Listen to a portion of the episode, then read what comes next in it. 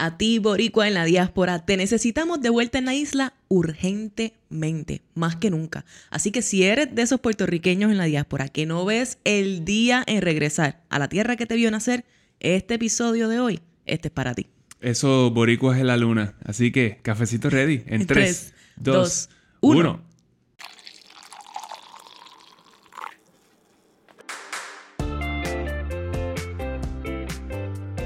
Saludos y bienvenidos a Café on a Budget, tu expreso hacia la libertad financiera. Te habla tu host Manuel Vidal y me acompaña la mejor money coach de todo Puerto Rico, su Hailey Matos. Manolo, no se te olvidó. ¡Ay, qué chévere! Bienvenido, bienvenida a ti que nos escuchas, como siempre, semana tras semana. Episodio 95 de Café on a Budget. ¿Estás segura? Estoy 100% segura porque lo escribí aquí para que no se me olvide. ¿Cómo estamos, mi gente? Espero que la estén pasando brutal, brutal, brutal. Estamos aquí todavía en enero. Enero se me ha sentido un poquito larguito para mí. Yo no sé si para ti, pero Eh, Estamos trabajando bastante fuerte, pero anyway, te doy las gracias por estar aquí, como siempre todas las semanas. Sabes que si estás disfrutando este contenido, nosotros de antemano te damos las gracias por darnos un rating de 5 estrellas y un review en Apple Podcast y en Spotify para así poder alcanzar más y más y más personas que como tú están buscando la libertad financiera. Eso es bien importante para nosotros. Así que, eh, Manolo, Manolo, Manolo, este episodio de hoy es un poquito diferente, pero ustedes verán por qué tiene que ver con libertad financiera. Es un tema bien interesante. es un tema bien extenso, pero tratar de ponerlo aquí lo más sintetizado posible. Sí, vamos a, vamos a gozarlo, pero antes que todo, un silencio largo. ¡Wow! ¿Qué está pasando, Manuel Vidal? ¿Qué está pasando, su Hailey? Necesito un poquito más de café, eso es lo que está pasando en mi vida ahora mismo. Mira, se me acabó. Pues, tu culpa. Mi culpa completamente. Necesito una, un, like, un carafe o algo así que tenga café todo el tiempo disponible. Bueno, vamos a ver. Pero eso, algo de lo que está pasando es que su necesita más café. Definitivo. Pero, número uno, episodio número 100. Viene por ahí. Tacho, falta nada más que cinco episodios para eso. Cinco episodios. Y vienen un montón de giveaways. Eh, Yo no sé qué va a pasar en ese episodio, pero lo que tú tienes que saber es que vienen unos giveaways brutal porque es que tenemos que celebrar esto en grande. Son 100 episodios. I mean, ¿cuán fácil es hacer 100 episodios? Yo te puedo decir que no es tan fácil. Estamos gozando. Yo estoy feliz. Yo no puedo creer que vamos a llegar a ese número, pero tú sabes que yo tengo que dejar de decir que no lo puedo creer y de verdad creerlo porque vamos a llegar a ese número si Dios quiere. Exacto. Así que está exacto. pendiente. Está ahí al lado. está ahí al lado. Va a ser, si todo sale bien y seguimos consistentes como hasta ahora, va a ser el último episodio del mes de febrero. Así que está pendiente y comienza a seguirnos en Instagram al Café Ana si no lo haces ya. Porque los anuncios, los primeros anuncios de esos giveaways espectaculares, por ahí es por donde van a salir primero. Bueno, eh, esperen esos anuncios. Yes. ¿Y qué más está pasando? No sé, dime tú. Ok, so no sé si han estado viendo eh, las noticias. Probablemente sí. O Facebook. No sé. Ahí, ahí donde salen las noticias. Esas son las noticias aparentemente. Pero mira, eh, sobre el plan de ajuste eh, de la deuda de Puerto Rico. Estamos hablando de acá. Ahora estamos hablando de acá. Y estamos hablando de deuda, pero estamos hablando de deuda eh, nacional. Ajá. Eh, so, la jueza federal, Laura Taylor Swain, Swain, ella, esa es la jueza la que está eh, asignada, está el plan de ajuste y la junta fiscal y toda la, y toda la cuestión. Y ella es la que está tomando todas las decisiones. So, cuando, se- exacto. Ajá. Se pasó el plan de ajuste y eso lo que significa que el país, Puerto Rico, literalmente sale del proceso de bancarrota por el que llevamos pasando desde ¿De el verdad? 2017, hace como cinco años. De verdad. Yes. Wow. ¿Cómo es eso? So cortaron la deuda por la mitad. De ¿Contra? 70 billones a 30 y pico, 34 billones. ¿Con qué? ¿Cuál es el, cuál es el trade-off? Esa es la siempre, bancarrota. siempre hay un trade-off. Es la bancarrota municipal más grande en la historia de Estados Unidos. Y al día de hoy se habla de la de Detroit. Y, y la de Detroit fue de 18 billones. ¿Y la de nosotros fue de cuánto? 34. No, 70 billones. Ah, bueno, 70. y la 70, cortaron a a 34. O sea, con y que está cortada por la mitad, sigue siendo el casi el doble de la de Detroit, ¿verdad? Exacto. No, pero la de. Detroit la cortaron a 18, Ah, 18, billones. it, Pero todavía la de Detroit no era de 70 billones ¿No? tampoco. No. Ah, mira qué bien. Bien por So, nosotros. estamos, estamos en la vanguardia. Estamos rompiendo récords. esto es un, esto para Los mí. números no mienten. Los números no mienten y esto para mí es un indicador, ¿verdad? De cómo es que nosotros vivimos la vida. El- el- siempre decimos aquí que el gobierno es un reflejo de lo que nosotros estamos haciendo acá en el micro, ¿no? So, por eso es que es importante que nosotros pongamos atención a cada decisión que ponemos a nuestra situación fiscal individual, porque a fin de cuentas eso se va a manifestar también allá arriba. Entonces, pues tú sabes, si esto es bueno o malo, bueno, ahora mismo es irrelevante. Es lo esto, que esto es. es lo que pasó. So, estamos fuera de la bancarrota y eh, ahora, so, ahora, podemos, ahora podemos volver a pedir prestado, podemos, podemos hacer unas cuantas cosas. Mm, mira, mira Suena- para allá. No, no suena, no suena, no suena como que tan alentador en, en ese sentido, porque tenemos un- un- unos hábitos, tenemos una relación con el dinero eh, como país, eh, pues bastante terrible. Aunque para algunas personas ellos pueden pensar como que, ah, pues estamos ready porque estamos listos para empezar a pedir prestado otra vez. Exactamente, pero Aunque que eso no es efectivo inmediatamente, ¿no? Falta No. todavía un proceso. Es un proceso. eso- esto va por el proceso, pero la cosa es que ahora va a venir la Junta Fiscal a decir que, bueno, a decir no, eh, eh, a tirar los números y decir, mira, si seguimos de cómo vamos, vamos otra vez al déficit en el 2035. Oh, como que nada. So, exacto. exacto. No nos va a tomar mucho llegar a donde mismo estábamos hasta ahora. ok. Exactamente. So, entonces, Yeah. ellos van, y ellos van a seguir ahí, y la Junta Fiscal se queda ahí hasta que tengan cuatro años consecutivos de, de presupuestos balanceados. ¿Ok? Yo, no, yo no sé cuánto, cuánta esperanza tú tienes en esto. Bueno. bueno, yo ni voy a entrar en esta conversación. Anyway, so, vamos a volver a esto ya mismo. Ajá, Eh, pero mira, otra cosa que está pasando. ajá. El- en el 2021 ujú. tuvimos en Puerto Rico 18.439 nacimientos. Ajá. ¿Y eso es alto? ¿Eso es bajito? ¿Qué es eso? La cifra más baja de la historia del país.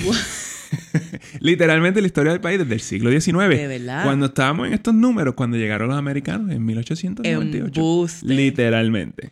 Viste, pero esto está alineado con, con el trend que se está viendo también en Estados Unidos, ¿verdad? En, en todos estos países. So, Sí, ¿qué pero la de Estados esto? Unidos, la de Estados Unidos no está... no- no- esta situación no es así. Sí. Eh, llevamos más muertes que nacimientos del, del 2016. Wow. So, so en, en Estados Unidos todavía no es, no es negativo. Aquí ya es negativo hace tiempo. Cinco Mm. años. Y bueno, la gente puede pensar qué importa esto, porque, porque esto es importante, ¿Qué pero la importa? realidad es que es bien importante, bien importante. So, mira, tenemos la segunda tasa de fecundidad mm, en- eh, eh, más baja del mundo. ¿Qué es eso? Háblame en, en Ese de el, el número de hijos que en promedio que tienen las mujeres. En un país, esa es la tasa de fecundidad. So, ¿Cuál es el promedio de hijos que tienen las mujeres en Puerto Rico? Uno. Un hijo, en promedio. hijo. En promedio. Eso quiere decir que ahora mismo es bien raro, es bastante raro que tú veas un, una- un hogar con tres hijos. Mamá, papá y tres Claro, hijos. sí, eso es bastante. Bastantes muchachos, tengo que decir. Sí. Ajá, ajá. Entonces, por si acaso, el, que, el, el número uno el- con la tasa de fecundidad más baja es Corea del Sur, Ah, tienen menos todavía. que tiene menos, tiene punto nueve. Ay, nosotros somos detrás de Corea Som- del Sur. Estamos detrás de Corea del Sur. Diache. Ok, ok. Y continúa. para, y, para, y para contrastar, son la más alta la tiene Nigeria, Ujú. eh, con 6.8. Pero eso también está en otro nivel. Eh, o sea, Pero lo, lo que te digo, del, del top 10 de la tasa de fecundidad, todos son, son países africanos. ok. Todos son países That makes africanos. sense. That makes sense. Pero a fin de cuentas, I mean, ¿cómo... qué- ¿Qué significa todo esto, Manolo? Entonces te voy a decir, te voy a, dar- te voy a, te, te voy a, te voy a decir cómo, te voy a decir cómo lo voy a linkear. Ajá. So ahora perdimos 11.8% de la población En Puerto Puer- Rico. en Puerto Rico en la última década. So, ¿qué sucede? Ajá. Estamos en... eh, no tenemos nacimientos. Y yo no te voy a decir aquí como que, mira, tienes que tener hijos.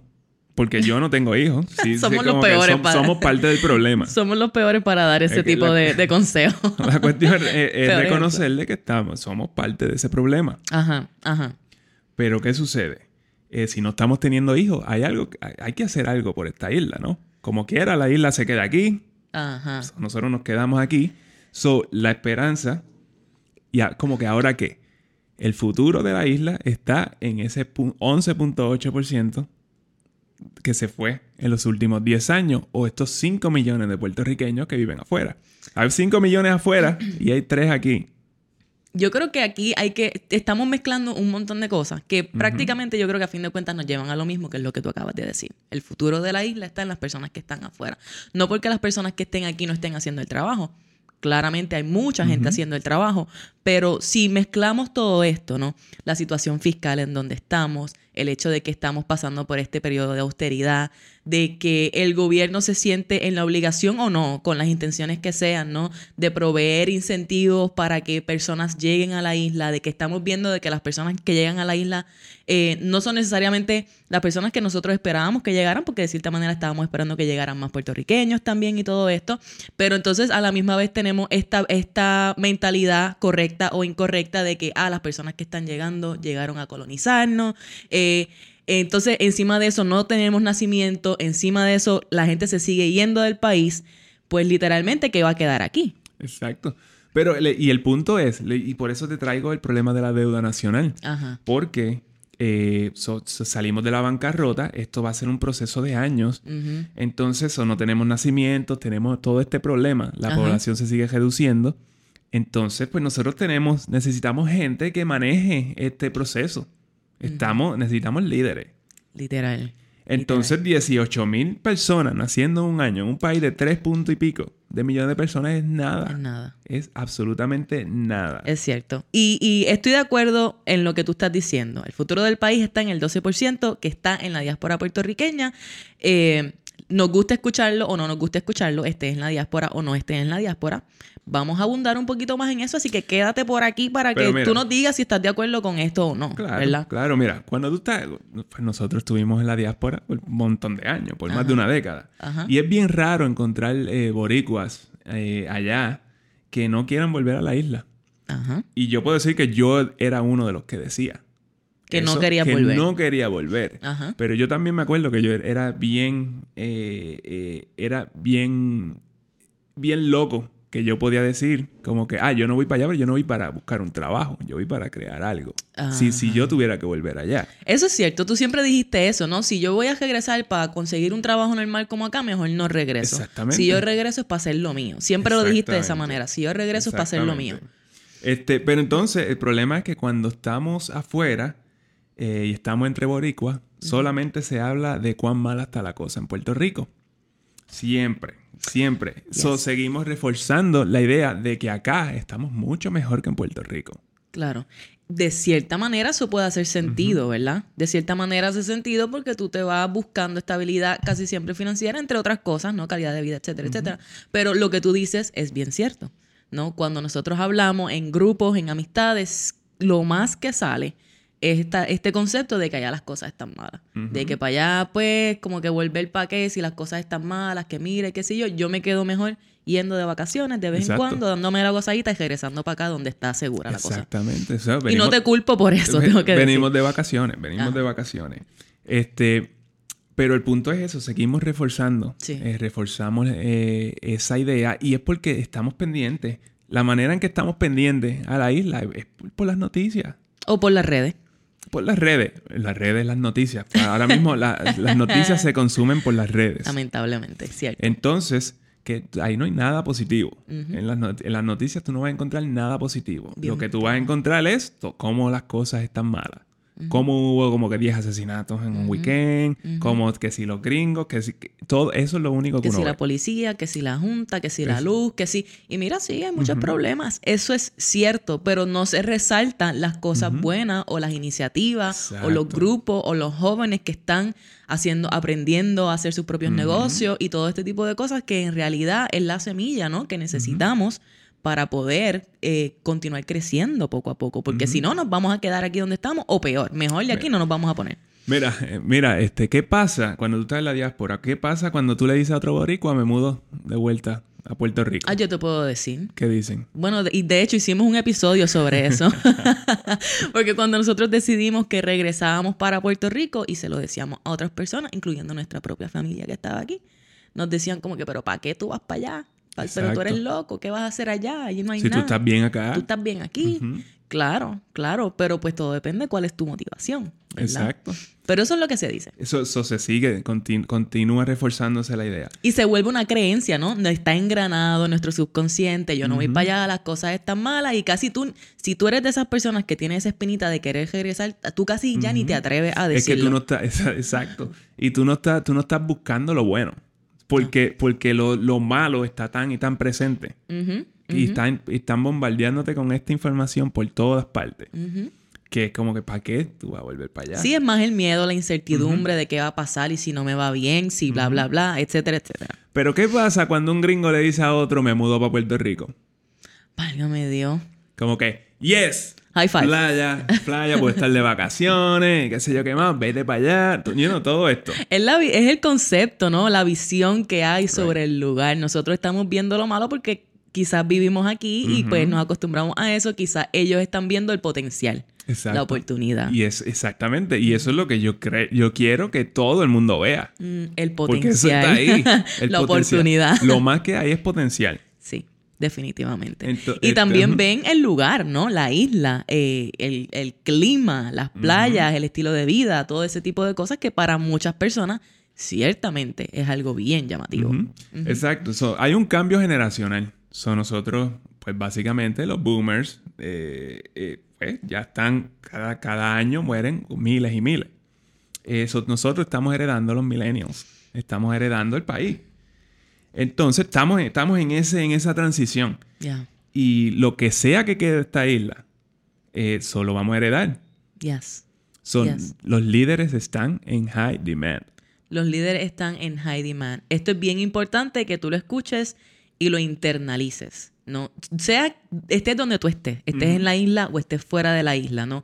Este cambio generacional es algo que está pasando across the board. Está pasando en Estados Unidos, va a pasar aquí en Puerto Rico, es parte de la historia. Ese es el punto histórico donde estamos. Somos dos generaciones, y claro, hay generaciones entre medio, pero somos dos generaciones bien grandes, los boomers y los millennials, ¿no?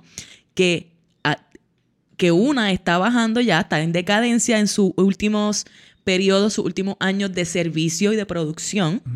Y nosotros, que claro, por las, por las razones que sean, hemos vivido de una manera en la cual no han resguardado bastante. Sí, hemos pasado por muchos challenges, pero la realidad del asunto es que nosotros hemos tenido una vida en comparación bastante, bastante, quote unquote, safe. Quote unquote. Sí. Han habido challenges, no estoy diciendo que no, pero han sido una vida bastante safe. Y ahora los millennials estamos entrando en estas edades, eh, 30s, late 30s, early 40s, maybe, ¿verdad?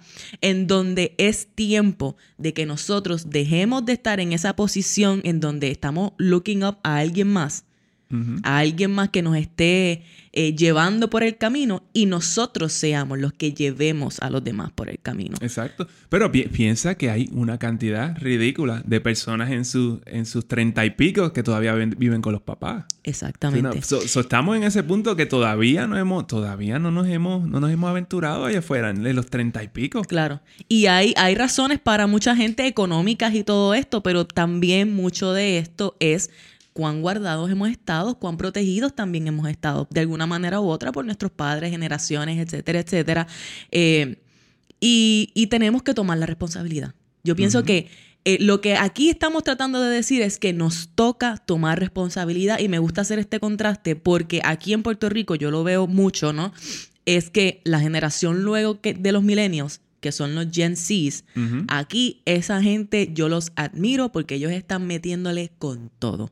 Aquí tú ves la gente que está montando negocios, la gente que se está arriesgando a hacer cosas verdaderas, son esos muchachos. Sí, sí, ellos, por, e- por eso es que cripto, NFTs y toda esa cuestión está booming. Es porque ellos están, eh, están dispuestos a meterle a eso, a aprender lo que sea. Claro. Y arriesgar lo que sea. ¿Pero por qué? Porque ellos han vivido dificultad. Ellos han sabido, aquí sobre todo en la isla, ellos sabieron lo- supieron lo que es estar aquí con María por siete meses, ocho meses sin luz. Y tuvieron que buscar la manera de figure it out. Tuvieron que buscar maneras de, de sobrevivir, de ayudar, de, de resolver problemas. Y ya entonces tienen esa expertise y perdieron el miedo. Y es un miedo que nosotros los milenios todavía estamos cargando. Es algo que tenemos que hacer ponernos en esa posición de, de challenge, de dificultad y aprender entonces a continuar resolviendo problemas porque es que necesitamos, el mundo, el país necesita de que ahora nosotros nos pongamos allí, step up to the game. Entonces, pues hay una comunidad, hay una comunidad de, de, pues, de boricuas que están allá afuera, en Estados Unidos, que ellos están haciendo súper bien. Ellos están, como, que, como decimos por acá, en las papas. Sí. Eh, esta gente, esta gente, de verdad, son la gente que puede aportar como que más en, en, ¿cómo se llama? No es que los demás no puedan aportar, pero ellos en una escala más grande. Claro, porque son muchos. Porque ellos han aprendido un montón de cosas. Claro. Porque pueden tener recursos. Eh, y entonces, pues, vamos a traer esa inversión a la isla, vamos a, vamos a hacer algo. Claro. Vamos Sí. a hacer algo. Mu- mudarte a la isla también es una, es una opción. Claro, claro. Si tú vives afuera o si tú has vivido fuera de la isla por varios años, claro, eso ha sido una experiencia de crecimiento grandísima. Yo estoy 100% segura, independientemente de lo que tú hayas ido a hacer. Solamente el hecho de tú salir de tu hometown, de tu isla, de lo que es seguro, e irte allá afuera, mira, eso hay que reconocerlo. Es un paso bien importante. Y ese paso de seguro te dio experiencias enriquecedoras, ¿no? Que te dio mucho conocimiento, mucha sabiduría, eh, te dio nuevas perspectivas, porque ahora tú conoces más del mundo, conoces personas de otras quizás razas, de otros backgrounds, y puedes entender el mundo de una manera un poco más amplia y más abierta, tienes un poco eh, esa mentalidad, ¿no? De poder manejar diferentes perspectivas diferentes. Puedes tener recursos, como Manuel dice, porque pues fuiste a trabajar, a buscar un porvenir, ahora sabes lo que es tener un poquito, ¿sabes? Un par de billetes en el bolsillo y manejarlos y tener esa responsabilidad. Y encima de todo esto, con las experiencias que tú has tenido allá afuera, tú has adquirido un montón de habilidades y un montón de destrezas que están a la par con el mundo porque son de allá afuera, son Exacto. del mundo. Yo no estoy hablando solamente si estás en Estados Unidos, estés en Estados Unidos, en Europa, en Asia, en Latinoamérica, donde sea. Si tú te fuiste para allá a hacer lo tuyo, a aprender, tú has adquirido un montón de conocimiento y destreza que imagínate cuán valioso eso puede ser aquí, implementando esas cosas que tú has aprendido en el mundo, las mejores maneras de hacer las cosas y traer esas soluciones acá. Y, y yo te pregunto, si tú no, si, si tú estás en la diáspora y llevas años allá y tú no has aprendido nada y tú no, eh, eh, pues, pues yo no sé entonces cuál, cuál es el punto. Yo pienso que eso es imposible. Yo pienso que es imposible, pero no sé. Como que mucha gente, mucha gente termina en el, en el barrio boricua. Allá. Eh, eso es cierto, eso es bien cierto, eso es En- bien cierto. Entonces, na- nada en contra del barrio boricua. Pero eh, la verdad es que la mentalidad que hay en el barrio boricua allá es la mentalidad que hay en el barrio boricua en Puerto Rico. Sí. Eh, eh, You know, en un, en un ambiente diferente, pero inclusive eso yo pienso que te va a dar una nueva, una nueva eh, forma de ver las cosas, una perspectiva diferente, aun cuando estés en un sitio safe y no te atrevas mucho a hablar inglés ni nada de eso. Ahora, si tú fuiste el que te saliste del barrio boricua, ¿verdad? Y te fuiste por ahí, exploraste y viviste, pues ahí tú tienes un montón de otras destrezas y un montón de otras perspectivas que van a ayudar mucho más. En eso sí estoy de acuerdo. En eso estoy estoy súper de acuerdo. Pero entonces, Manuel, si, si yo digo, mira, pues mira, sí, yo soy esa persona, yo estoy en esta circunstancia, yo quiero, yo quiero mudarme a Puerto Rico, pero no sé cómo hacerlo. Eh, me gustaría contribuir, no sé, pero es que no sé de qué manera yo puedo. Yo ni siquiera sé que yo, que yo, que yo puedo hacer para ayudar en la realidad. Tú me estás diciendo que yo puedo ayudar, pero yo no sé cómo. Mira, las personas, pues como ya, como ya hemos dicho, en verdad, la mayoría de las personas que están afuera quisieran volver a la isla. Entonces, pues yo te voy a, yo te voy a decir qué es lo que tienes que, que hacer para volver a la isla, basado en lo que nosotros hicimos. Ok. Eso, eso no es... Bueno, está bien. No. Yo pienso que es un buen lugar donde empezar. So, mira, número uno, tienes que mejorar la relación con el dinero. Ujú, So, no hay de otra. Eh, si tú te fuiste a la isla buscando un mejor futuro, mejores ingresos, eh, y entonces tú no tienes una buena relación con el dinero, pues ¿de dónde va a salir los chavos para que tú puedas al menos invertir en la isla o, o hacer, o hacer algo, aunque sea de afuera? So, so, ¿cómo, ¿Cómo tú vas a hacer eso si tú no tienes una buena relación con el dinero? Si tú lo que haces es, pues, eh, eh, cobras y gastas. Claro, claro. Y a mí me encanta que traiga esto primero que todo, porque la realidad es que algo, algo que nosotros tuvimos que aprender a cantazo, porque la realidad es que nosotros no sabíamos nada de esto, ¿no? Es que, como ya nosotros hemos dicho anteriormente, nosotros buscábamos dinero. Nosotros buscábamos dinero y esa era, esa era la realidad, esa era la salvación, eso era todo, ¿no? Pero entonces, tarde o temprano, nos dimos cuenta de que más dinero no resuelve el problema. Más allá del dinero que tú estás haciendo y más allá de las cantidades, si haces seis, seis figuras o si haces múltiples seis figuras o la cantidad que sea que tú estés haciendo, hasta que tú no sanes, no transformes lo que es tu relación con el dinero, ese dinero que te está llegando se va a hacer sal y agua de la misma manera que si estuvieras cobrando el mínimo. Es una realidad, porque la diferencia que hay aquí muchas veces entre nosotros y la forma en la que otras personas ven el mundo es que nosotros todavía estamos viendo este recurso, esta energía que es el dinero, como desde un punto de vista de escasez.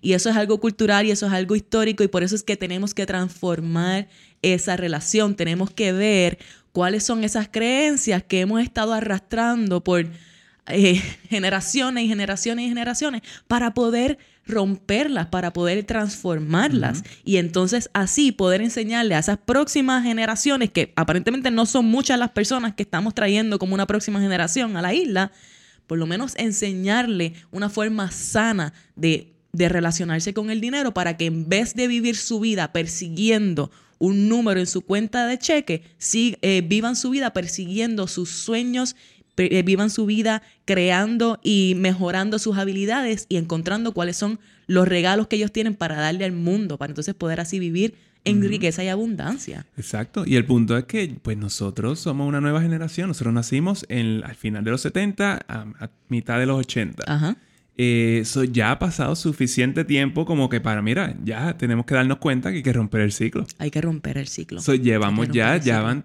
tres, cuatro generaciones y, y por ahí para atrás. Sí. Eh, en, lo mismo. So, es tiempo de que hay que romper, el, ciclo se rompe con nosotros. Pero también es bien importante ser conscientes de que sí han pasado varias generaciones, pero la realidad eso no es tanto tiempo. Por eso es que estamos pasando por este proceso nuevamente, ¿no? Por eso es que nos duele tanto cuando vemos que personas de afuera vienen aquí a quedarse con la isla y estamos como que Ay, nos están colonizando. Duele, es la verdad. Yo puedo entender eso porque en nuestro caso podemos hablar, ¿no? De que hace, qué sé yo, dos generaciones atrás o tres generaciones atrás, tus papás, tus papás o tus abuelos o tus bisabuelos estaban pescando en la playa, porque eso era todo lo que había, ¿no? Porque eso era todo lo que se conocía, porque era la única manera de vivir, o talando eh, o bregando con caña, literalmente hace dos generaciones atrás. Eso no es tanto tiempo. So, imagínate cómo era la relación del dinero de un jornalero o de alguien que trabajaba por caña. Que y le pagaban una peseta al día. Que le pagaban una peseta al día, que eso fue lo que esa persona aprendió de lo que es el dinero, el colonialismo, y le pasó eso a tus padres, y, eso, y tus padres mejoraron eso de la manera que ellos pudieron y te pasaron eso a ti. No hace tanto tiempo en realidad, pero tenemos la capacidad y el entendimiento, y sobre todo las personas que han logrado salir y ver otro mundo diferente, tenemos ahora la capacidad de con esas nuevas perspectivas entender de dónde es que nosotros venimos y cómo es que podemos cambiar esas creencias y esos patrones para mejor, para bien. Tenemos la capacidad cognitiva, tenemos la capacidad emocional. Y tenemos la oportunidad de hacerlo porque tenemos ahora mismo la tecnología para nosotros eh, enviar este mensaje. El hecho de que tú me estés escuchando ahora, me estés viendo ahora, eh, es, es, es, es, un... Es, es el indicativo de que esto, pues, se puede, se puede hacer. Yes, yes, yes. Y, y, eso es algo, lo último que voy a decir de esto es que esto es algo que nosotros continuamos pecando una vez tras la otra, ¿no? Nosotros sabemos hacer. Nosotros somos personas que nos encanta coger un proyecto y romper y, y meterle candela a ese proyecto, pero no nos permitimos ver que quiénes somos verdaderamente, no nos permitimos ver qué capacidades tenemos, qué cosas nos llenan el corazón que podemos hacer por el bien, cómo podemos servir desde nuestro corazón. Y eso te va a traer la riqueza que tú estás buscando. Y nosotros simplemente nos hemos acostumbrado a perseguir el dinero como el objeto, como como el end goal, el, shiny object. El shiny object.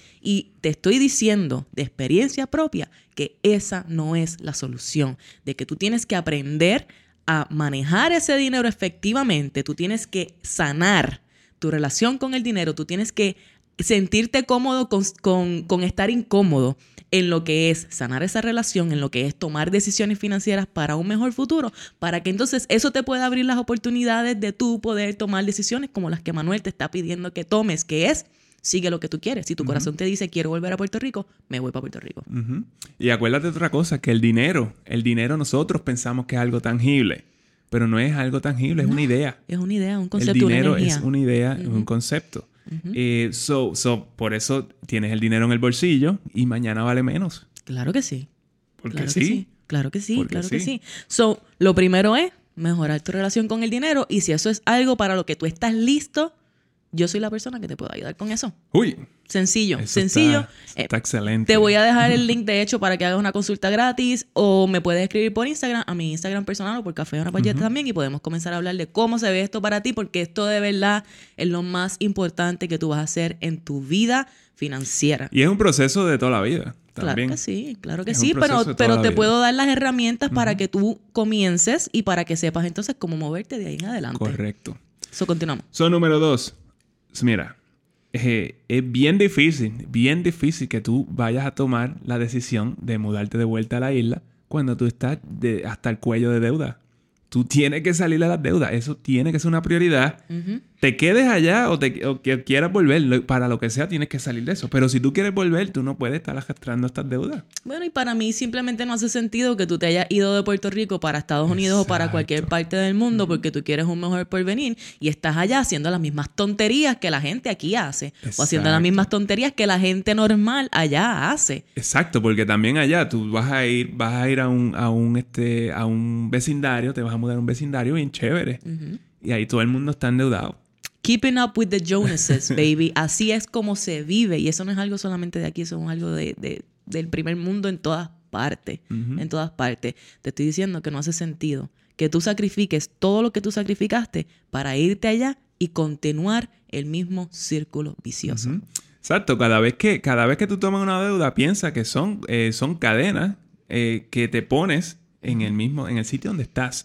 Y si tú no quieres estar allí, pues entonces, ¿por qué te vas a encadenar ahí? Bueno, porque se te olvida. Porque entonces llega el verano y todo es bello y hermoso y esto es el mejor lugar del mundo. Y después llega entonces el frío y ahora estás, Dios mío, no se me calientan los huesos, ¿qué yo voy a hacer? Me quiero ir para Puerto Rico. Contra. Si tú estuvieras poniendo atención a lo que estás haciendo día tras día, mes tras mes, las decisiones que estás tomando, quizás estuvieras en otra posición en la cual puedes decir qué debo hacer en vez de quejarte o en vez de, you know, so, ¿qué es lo que tengo que hacer? Pues mira, lo que tienes que hacer primero que todo Luego de, de empezar a trabajar tu, tu relación con el dinero, tienes que salir de esas deudas. Tienes que salir de esas deudas para que abran posibilidades en tu vida. Porque le- que de verdad la, la, la deuda te puede abrir ciertas posibilidades, pero no de la manera en que lo estamos usando. No si tú tienes una relación mala con el dinero. No, y no si, si estás usando, no si lo que estás obteniendo son deudas de consumo. De eso jamás Claro. en la vida te va a ayudar. Jamás en la vida te va a ayudar. Claro, claro, exacto. Es como que somos, estamos hablando de deuda, deuda de tarjeta de crédito, deudas de carro, todo eso es in- totalmente inútil. Una casa mucho más cara de lo que puedas pagar, porque como tú dices, llegamos allá, llegamos a un vecindario bien lindo, ese es el vecindario, de- vecindario donde queremos vivir. El pago de esa casa es la mitad de mi ingreso, pero no importa. Como es la mitad de mi ingreso, lo puedo pagar. Inclusive tu propia casa, porque vamos a decir, tú compras una casa allá, tú quieres la casa más bella, Claro. un castillo, un palacio. Pero ¿qué sucede? Si tú te quieres ir a Puerto Rico o te tienes que ir a Puerto Rico por la razón que, que sea, ¿qué tal si tú no puedes alquilar esa casa por lo que estás pagando? Porque pagaste demasiado. Exactamente. So, también este, este sistema está diseñado para que tú compres una casa y te quedes ahí. ¿Te quedas ahí? So, si tú haces los números, es como acá, yo puedo rentar esta casa porque este es el mercado de rentas en este sitio. So, si me tengo que ir, pan, la puedo, la Estoy puedo ready, rentar. exactamente. Y estoy ready, me puedo ir. No, pero tú quieres la casa que te saque el vivir. La casa que se vea bonita, pero que no puedas comprar, no puedas ir ni de aquí a la esquina porque todo centavo que te llega tiene que ser para pagar esa casa. So, entonces sumas la, la casa y el carro, que, Ya el, que está. el, el pago promedio es 500 y pico de dólares al mes. So, so, entonces, si estás en un área metropolitana, so, tienes 2 mil dólares ahí, ya tienes, ya tienes 3 mil dólares mensuales de tu income comprometido. Sí. Y entonces, pues así no se puede hacer nada, mi gente. Y yo, y yo entiendo que muchas veces hacemos esto porque nos dejamos llevar, porque es lo único que conocemos. Eh, está bien, no hay problema. Pero entiende que hay solución. Hay solución. Tú no estás atado a tu casa, tú no estás atado a las posesiones materiales que tú tienes. Al contrario, ellas te están atando a ti. Exacto. So- Tú- tú- so, eh, somos esclavos de esas cosas que, que son nada, son, son polvo. y te corresponde a ti tomar las decisiones para liberarte. ¿Ok? El número tres. So, ya hablamos de la relación con el dinero, salir de las deudas. El número tres, vamos a hablar del fondo de emergencia. So, tú tienes que tener un fondo de emergencia regardless de donde tú estés. Pero si tú te vas a mudar a Puerto Rico, tu fondo de emergencia debe ser un año. Ok. Y la razón que la que digo, que digo esto es porque si tú te fuiste de la isla, es porque tú te fuiste para un- buscar un salario mejor, un mejor futuro. El estilo de vida en Puerto Rico va a ser un poco más barato. Eso quiere decir que tus ahorros te pueden llevar a, te, te pueden llevar a tener un año de, de fondo de emergencia en gastos esenciales en Puerto Rico. Ok. Que So, quizás son seis meses donde tú vives, pero aquí son. quizás son- te ser puedan un dar año. un poco más, exactamente. Exactamente. Y para eso, pues mira, eh, obviamente una vez tú sales tus deudas, pues comienza a mirar, o en el proceso, ¿no? Comienza a mirar cuánto te puede costar el estilo de vida aquí, dónde tú quieres vivir, cómo está la, el precio de las propiedades, las rentas, etcétera. Y si tú eres del 12% que se fue los últimos 10 años, pues tú sabes más o menos. Tú tienes una idea. tienes una buena tienes idea. Y con eso entonces comienza a tantear, comienza entonces a asignar un número a lo que sería ese costo eh, de vida mensual para ti y trata de ahorrar un año en base a ese número. Piensa que es como, como cuando lo hiciste cuando te fuiste. Solo vas a hacer eh, de la misma manera para virar para acá. Lo único que ahora tú tienes mucho más información. Y más recursos te potencialmente también. Po- Potencialmente más recursos. Y la otra cosa es que tú dices, ah, pues mira, pero para que yo quiero ahorrar un año y qué sé yo qué rayo, pues mira, sencillo, ese dinero te va a permitir mudarte hasta- aquí sin deudas, te va a permitir establecerte en un lugar, te va a permitir, eh, vamos a decir que tú consigas empleo de la empleo o, o no, lo que sea, ¿no? Comenzar ese negocio, hacer lo que sea. Eh, y entonces si te sobra dinero, pues entonces tienes dinero que te sobró para comprar tu casa, para, para hacer la próxima inversión, prácticamente. Y yo creo que esto nos lleva a lo próximo. El próximo es, ahora tú, tú vas a tener muchas ganas de arreglar un problema. So, Esto es bien importante. tú, tú vienes aquí a arreglar un problema porque te estoy diciendo que lo que necesitamos son líderes.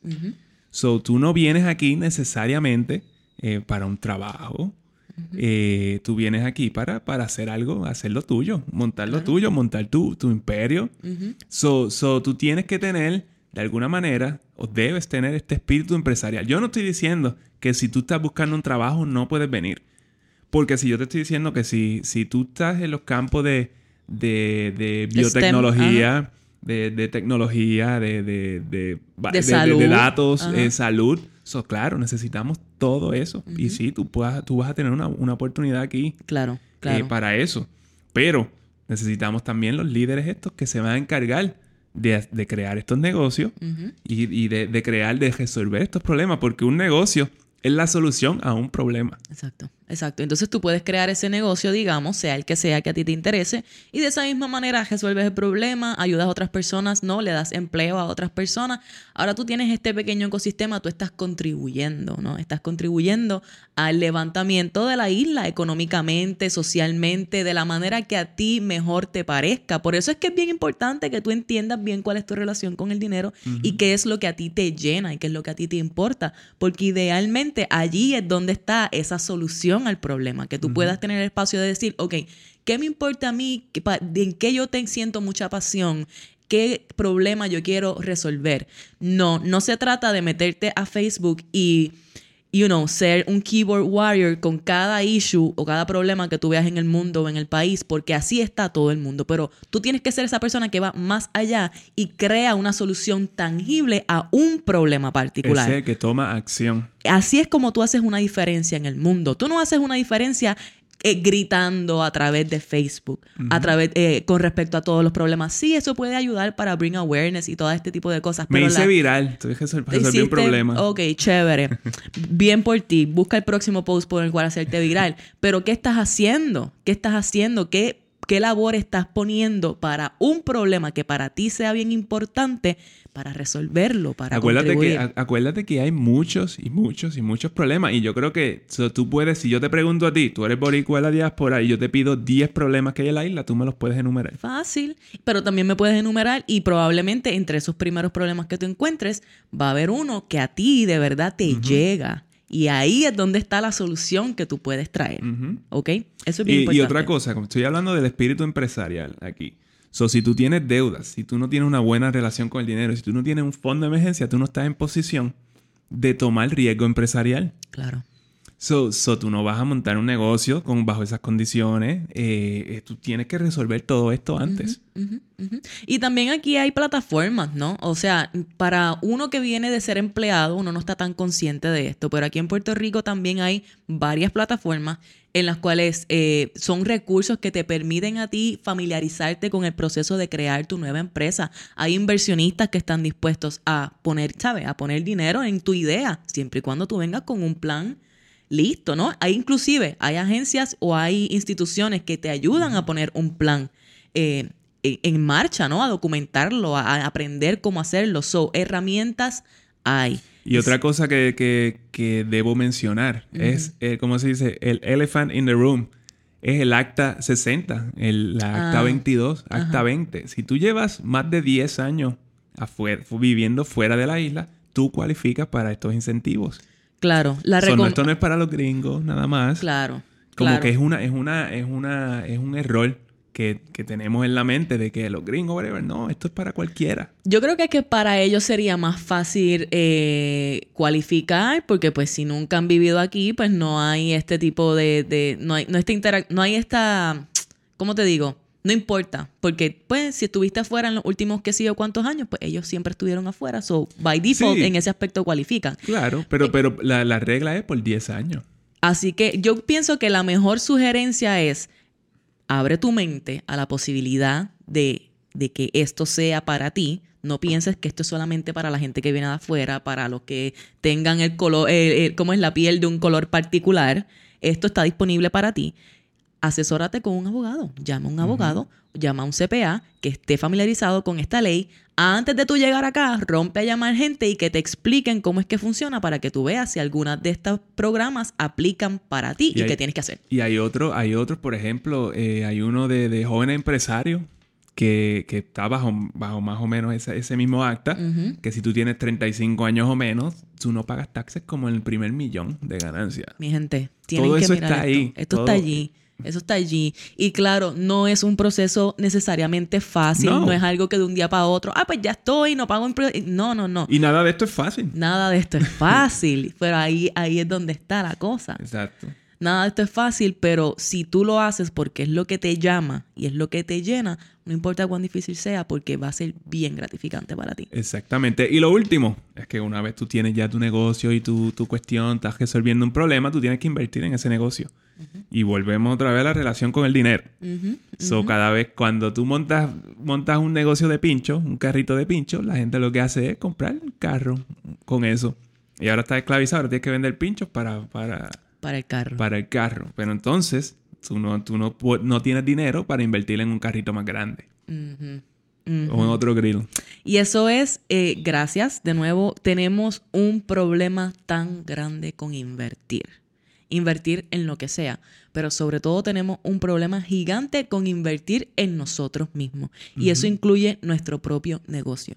¿no? Tenemos que invertir en educación. Hay muchas cosas que nosotros no sabemos y hay muchas cosas... Es más lo que no sabemos. Es más lo que no sabemos. y claro, nosotros cometimos este error también. Nosotros pensábamos que, ah, yo puedo, yo puedo figure it out.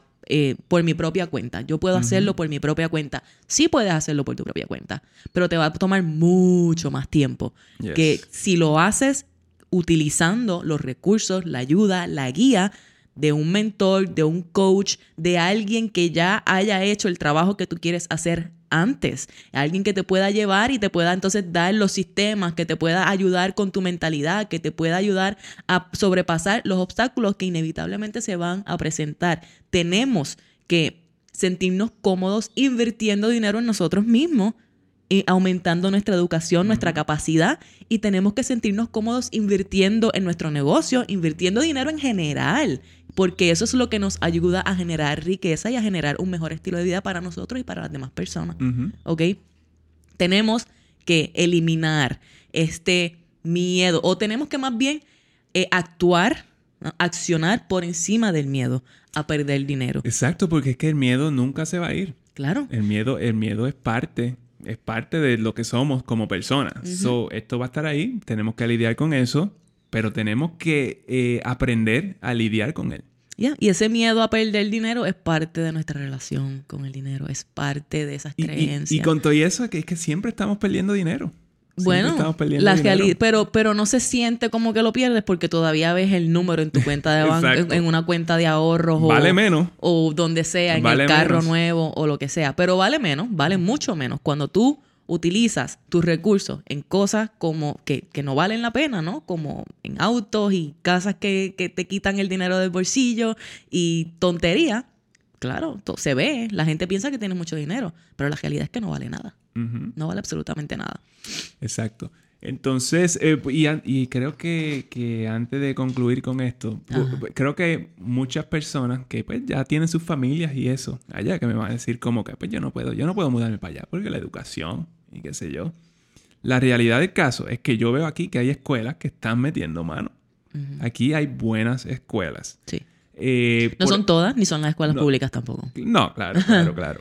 Eso no es lo que estamos hablando. Pero de que hay opciones, hay opciones. Pero si tú no estás buscando cuáles son las opciones, pues, nadie te la va a poner al frente. Claro. Tienes que ir a buscarlas. O, por ejemplo, nosotros estamos en la pista aquí y, y vemos estas comunidades de, de americanos eh, donde ellos están eh, en su, eh, con los niños en las clases de soccer y todo esto. Todo el mundo, todo el mundo ahí es gringo Y ellos Eso- han creado su propia comunidad. han creado su propia comunidad. Ellos se, mudaron para acá y están teniendo hijos aquí. Sí. Se han mudado con sus hijos para acá. Yes. So, que ellos no vienen para meterse a un sitio peor.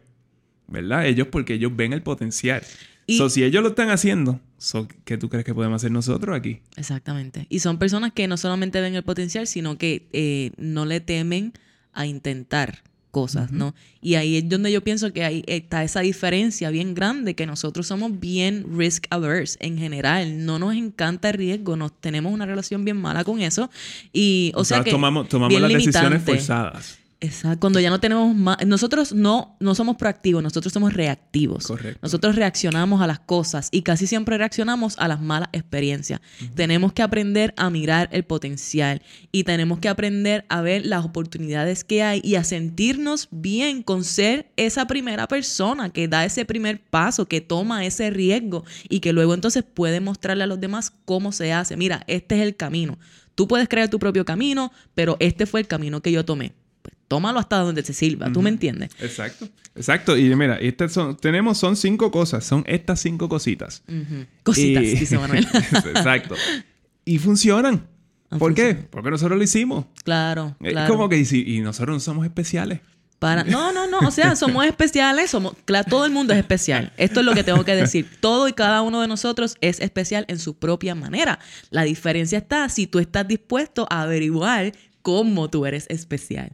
Porque es que, es que esa es la realidad. Esa es la realidad. Tú tienes algo especial dentro de ti. Algo que por la forma en la que tú viviste, la forma en la que tú has superado los obstáculos que esta vida te ha lanzado a ti, tú has logrado desarrollar unas destrezas bien especiales y tú tienes unas destrezas innatas súper especiales. Pues pero quizás es- somos especiales y yo no me he dado cuenta. pero, ese es el punto. El punto es que trabajes para darte cuenta porque eso es lo que te va a motivar a tomar estos pasos, a estar dispuesto a ir por este trabajo. Esa es la diferencia. So, Pero ya, el punto es que una generación eh, de líderes eh, competentes, porque ese, ese es la otra- ese es el otro detalle aquí en esta isla, como que estamos buscando líderes competentes porque líderes incompetentes hay. Válgame Dios, Tacho, levanta una piedra. Cualquiera. Pero una generación de líderes se puede desarrollar, pero el trabajo sucio tenemos que hacerlo nosotros. Ya, ya, ya. Y ahí es donde, ahí es donde me gusta ir con los millennials. Eh, hay trabajo sucio que hacer. Hay que enrollarse las mangas. y no podemos esperar a que alguien más lo haga por nosotros porque la gente que estaba haciéndolo por nosotros antes ya no va a estar. Exacto. Y entonces imagínate, si nosotros no estamos dispuestos a hacer el trabajo sucio y ya no hay nadie más a quien pedirle que haga el trabajo por nosotros, ¿qué va a pasar? Pues no nos podemos estar quejando de que nos están robando la isla porque no nos las están robando, la estamos regalando. Se las estamos, estamos dando. vendiendo. Exactamente. Eso es lo que no queremos ver. No las estamos dejando robar.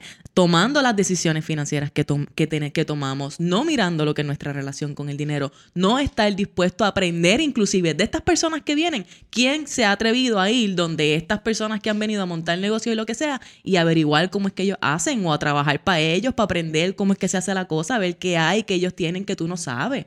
Nadie se atreve a hacer eso. Hay que, ah, vamos a mirarlos de lejos. Nos se están quedando con la... ¿Quién está dispuesto a venir de afuera y tomarse la tarea de ir a través de todo el proceso y decir, pues mira, yo voy a crear oportunidades para otros, yo voy a arreglar el problema de, o yo voy a contribuir en arreglar el problema de las bienes raíces, de las casas, que la gente se está matando por casas y los precios cada vez suben, suben y suben.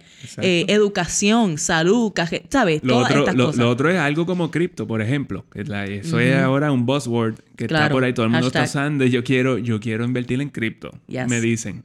Pero entonces So, ¿por qué? ¿Por qué no vas allá a Rincón y te paras en la plaza y le preguntas a un gringo, mira, ¿cómo yo, cómo, yo invierto en cripto? Porque ahí está todo el mundo en eso. Tan sencillo como eso, tan sencillo como eso. Si eso es lo que tú quieres hacer y quieres tomar ese riesgo, mira, vete y habla con gente, aprende, está dispuesto a ser un novato, está dispuesto a ser un estudiante forever. Y hay un montón, y estas cosas tienen un montón de, de, de trabajo administrativo que no vemos y que esta gente está dispuesto a dártelo por, por you know, para, enseñarte. Como que mira, hazme esto y te enseño. Algo, algo que tenemos que ver, y ya estamos concluyendo con esto, ¿no? Eh, algo que tenemos que ver es que esta isla siempre va a estar aquí. Eso es algo que tú siempre dices. Esta isla siempre va a estar aquí. Eh, naturalmente es un paraíso y... Lo es y va a seguirlo siendo. Y va a seguirlo siendo. Si nosotros nos vamos y la dejamos y la vaciamos, pues claro que alguien más va a venir. Claro que alguien más de cualquier parte del mundo, quien sea, va a venir y se va, va, a quedar aquí. Y entonces pues se va a formar una nueva cultura en base a las personas que vivan aquí y es parte del transcurso natural de la historia de este país. Pero si eso no es algo que a ti te gusta escuchar, entonces ¿qué estás dispuesto o dispuesta a hacer? Esto es lo que tú te tienes que llevar de este episodio, porque es que nadie en el gobierno hasta hoy va a estar en la capacidad de hacer algo diferente, porque este gobierno es el mismo gobierno que siempre ha estado aquí. Y como sabemos, no son líderes competentes. Exacto, no, no podemos depender del gobierno. Eso, eso está bien claro. Yo, yo, yo pienso que tú entiendes eso. Claro. Y lo otro que tenemos que internalizar es que el cambio comienza con nosotros. Arriba nada va a poder cambiar hasta que nosotros no, no cambiemos. Porque lo que hay arriba es un reflejo de lo que hay abajo. Exactamente. Así que o le dejas la isla que se desarrolle como Dios diga que se va a desarrollar, o vienes acá y pones el trabajo para resolver un problema o para pelear por una causa justa. It's up to you. y eso... paramos de quejarnos. Y hacemos. Y hacemos o no hacemos nada. Y claro, ¿por qué dirigimos esto a la diáspora? Pues sabemos que aquí también hay muchas personas que esto le aplica. Esto le aplica exactamente igual. Ahora, también sabemos que aquí hay muchas personas que se han enrollado a las mangas hace rato y están haciendo el trabajo. Y están luchando contra todo. Pero no pueden solos. Ellos no pueden solo y necesitan ayuda. Y yo pienso que tú tienes esa capacidad de ayudar. Y ya sea quien venga, o vengan africanos, vengan chinos, jusos, lo que sea, lo que necesitamos es gente. Exacto, a fin de cuentas. y van a llegar. Si tú no estás dispuesto a regresar a tu isla, pues alguien más va a estar dispuesto. Eso es todo. Y no, esto no es una obligación. Si tú no sientes que eso es lo que tú quieres hacer, no hay problema. Vive tu vida, sé feliz. Si tú eres de esa persona que tienes esa espinita y siempre, siempre, siempre has querido venir, pues este es el llamado. Ahora, pero después, en algún punto, si tú no tomas esta decisión... No te quejes. No te quejes. como que, ah, yo siempre quise eh, eh, volver a Puerto Rico. No te puedes quejar. Yes, yes. Somos responsables de, de, las decisiones que tomamos. Y esto es simplemente otra decisión. Y si eh, tú dices, ah, no puedo porque X o Y o Z, pues busca la manera de resolver X, Y o Z. Casi siempre eso se traduce a finanza, trabajo, etcétera. Las oportunidades existen y te lo estamos diciendo. Yo pienso que no hay que repetirlo de nuevo. Aquí están los pasos que tú debes tomar y simplemente te, toca, te toca a ti tomar responsabilidad sobre tu vida, tus deseos, tus decisiones para hacer esos deseos realidad. Bueno, Así que, ¿dónde nos escuchan? Bueno, este, nos escuchan, tú sabes, a través de todas las plataformas de podcasting que existen en el mundo, principalmente en el mundo, mundial, principalmente en Apple Podcast y Spotify. Nos puedes ver en la versión video de este podcast por YouTube. Sabes que encuentras un nuevo episodio semana tras semana y También nos puedes ver en Puerto Rico los domingos y lunes a las 4 de la tarde a través del canal 85 y 285 de Liberty. Así que riega la voz a todas las personas que tú conoces, a todas las personas que les encanta ver televisión, para que también puedan entonces comenzar a educarse, a mejorar su relación con el dinero, a tomar los pasos que deben tomar para alcanzar la libertad financiera. Y entonces, mira, crear este cambio, crear esta, eh, mejorar poco a poco, crecer este país como queremos hacerlo. Yo espero que este episodio haya tocado una fibra en ti, porque de verdad que esa es la idea.